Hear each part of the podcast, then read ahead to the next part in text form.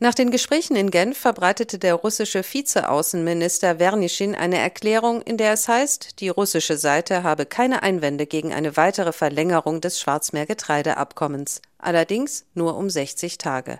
Zuletzt wurde das Abkommen im November um 120 Tage verlängert. Wenn es in dieser Woche keine Einigung gibt, läuft es am kommenden Samstag aus. Russlands weitere Haltung werde von Fortschritten bei der Normalisierung seiner Agrarexporte abhängen, heißt es in der russischen Erklärung weiter.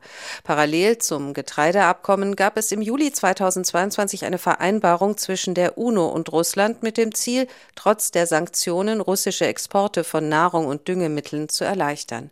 Auch darüber sei in Genf gesprochen worden, teilten die Vereinten Nationen am Abend mit.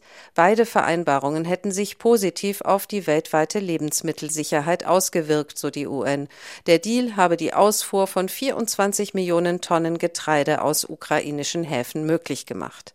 Man habe die Ankündigung Russlands zur Kenntnis genommen, das Abkommen nur um 60 Tage zu verlängern. Von der Ukraine kam Kritik, weil eine Verlängerung um mindestens 120 Tage vorgesehen war. Der stellvertretende ukrainische Ministerpräsident Kubrakow schrieb auf Twitter, die Ukraine warte nun die offizielle Position der Vereinten Nationen und der Türkei ab.